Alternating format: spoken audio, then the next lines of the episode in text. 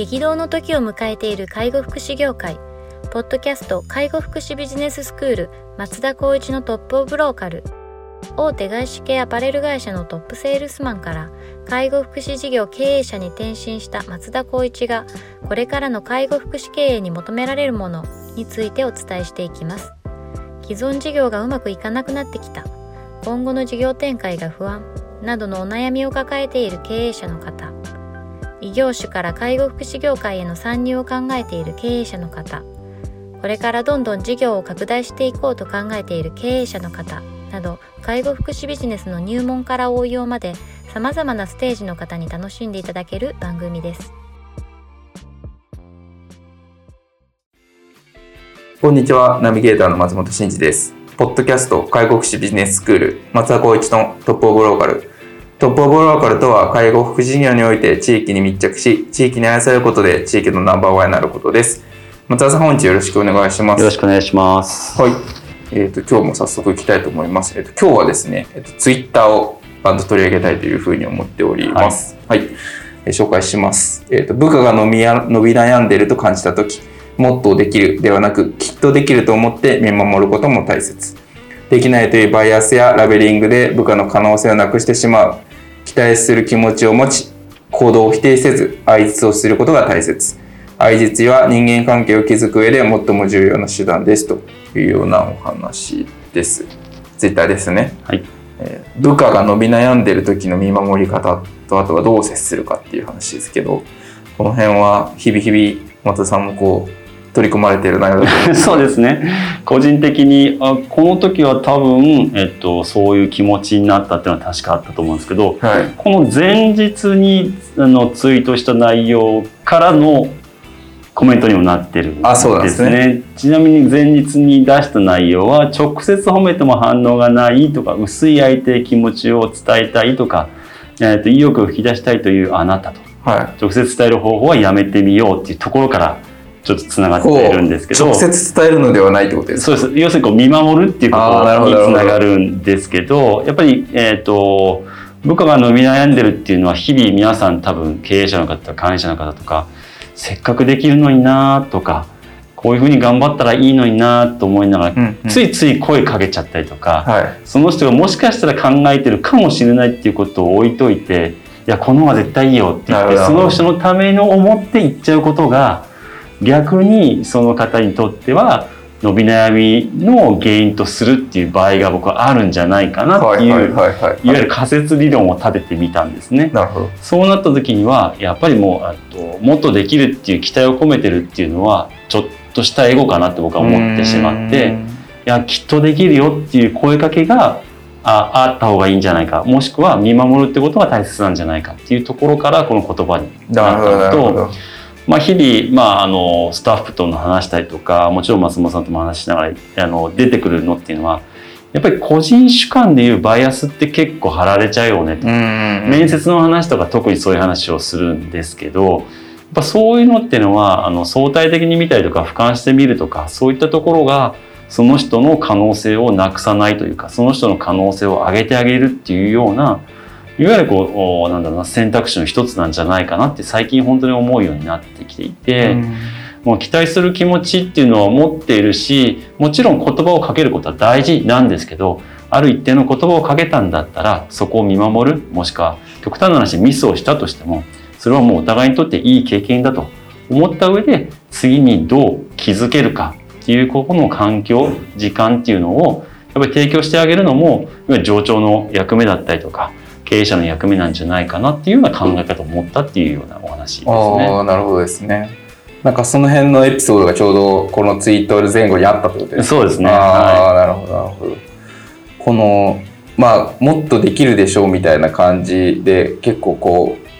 うもっとできるってことは逆に言えば今できてないっていうことですよね。そうなんですよ。なんか期待を込めて言ってるんだけど向こうからしてみたらいやできてないってことですよねっていうふうに思っちゃうわけなんですよね。はいなので、そうできてないっていうことを、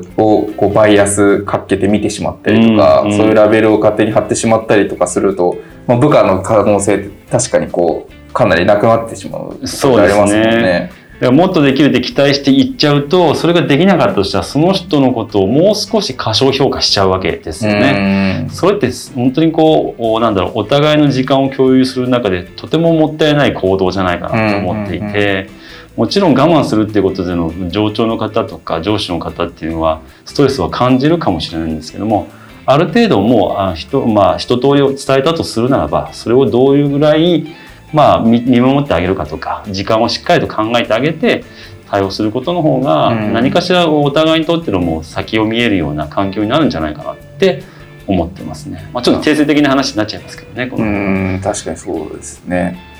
いやなるほど確かにな。なんか部下が伸び悩んでるなって思った時になんかこの部下だったらこれぐらいはできるよねみたいなものがあるじゃないですか、うん、できるだろうしやってほしいみたいな、そことのギャップ現状とそのギャップを見た時に、うん、それってもっとできるでしょっていうようなスタンスっていう、まあ、いやそこはきっとできるよねっていうような感じで、マインドセットした方が、うん、なんかその変にこう圧をかけたりとか、うん、なんかそういうことがなくなってなくなるんじゃないかっていう感覚ですか？そうですね。それがまずまず前段にあるっていう考え方ですね。ただまあちょっと最近かなある方からの相談があって、まあ、こういう考え方もあるなって自分に腑に落ちた部分があったんですけど、はい、いてもまあきっとできるよもっとできるよあもっとできるよって話をした場合に、はい、本当にこう期待を込めていってると、はい、そこに対してちょっと最近の傾向としてはいや私なんかできないので僕なんかできないので例えば他の人にその仕事を、まあ、プロジェクトをやろうとした時に、はい、これツイッターにもちょっと僕コメントしたんですけどできるよって言って本当にそれを素直に受け止めて、うん、失敗してもいいからやろうっていう気持ちを持ってほしいっていうのもやっぱり上長とか上司とかってあったりするので、はいはい、その辺のこう駆け引きだったり声のかけ方タイミングここはやっぱりいろいろとこう吟味しながらその言葉を選択するっていうのも、まあ、上司上長の仕事の一つじゃないかなっていう考え方。要するにえっと、自分たちの可能性自分の可能性を引き出してあげるっていう言葉のかけ方は絶対必要だよなっていうのはちょっとありましたね。なるほどですね。こう自分の可能性をこ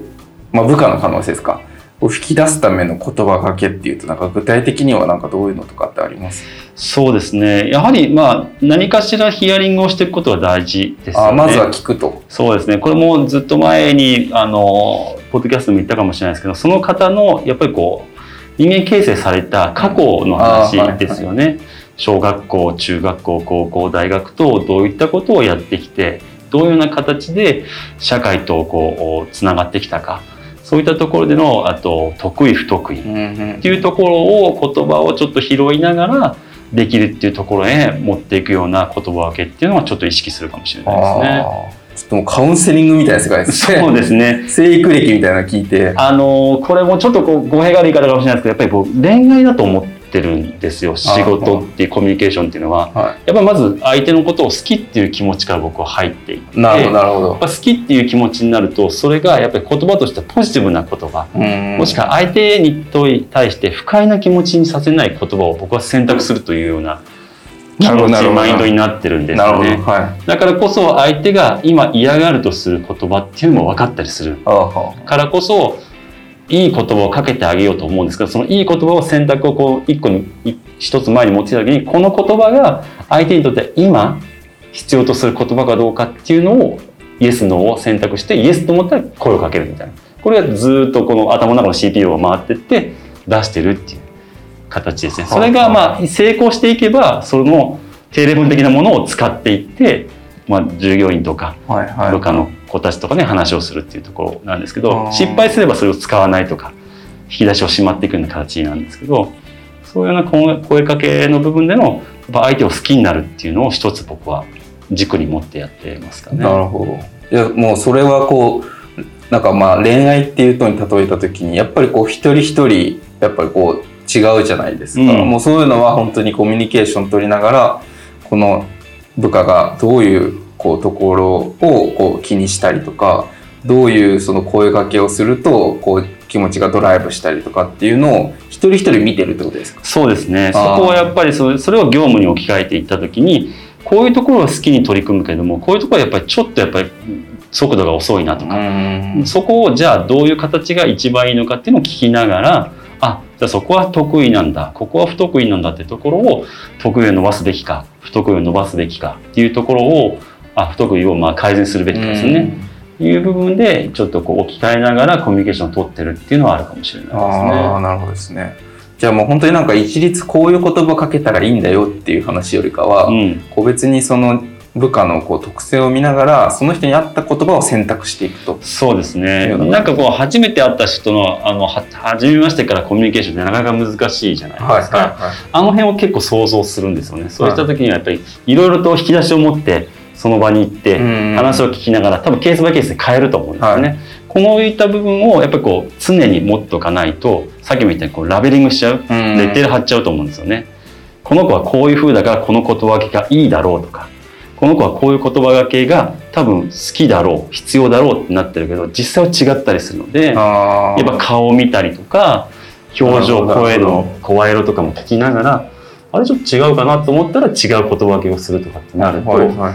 まあ本当にこうなんと定例文的なものっていうかこういったケースにはこうだろうっていうのはもしかしたらないかもしれないですうんね。そこはもう本当にインタラクティブというか状況を見ながら、うんケースバイケースでいつもの言葉を使ったら反応が想定と違えばうん、それはちょっとき軌道修正をしていって。そうですね。営業トークとかになるとある程度こう定例文でこうすればこう返ってくるっていう Q&A ってあると思うんですけど、はい。まあ、いわゆる育てるとかそのそのポジションに行ってもらうとか今よりもスキルアップしてもらうとかっていうところの要はきっかけとなるような言葉がけっていうのはなんとなく状況とか、まあ、それこそ最近は従業員サーベイとかでこう明るいとか暗いとか、うん。と今晴れてるとか曇りとかって分かるので、はい。それを見ながら話をかけるとなるとイコール定例文ってあるかなと思うんですけどはいはいはい。ちょっとその辺は僕に関しては今見えてないので、その時その時の状況に応じて言葉をかけるとか最近はやっぱりその対面で話すってことはあんまりないのうんで、うん。チャットのいわゆるこのコミュニあの言葉の文字の多さとかはい少なさとか、あとは既読の部分で言ったら「いいねしてるしてない」とか、うんああいうのでも結構みんななんだろう自分の今の感情を表現したりとかするって思っているので、そういうのもやっぱりちょっとしっかりと見聞きしながら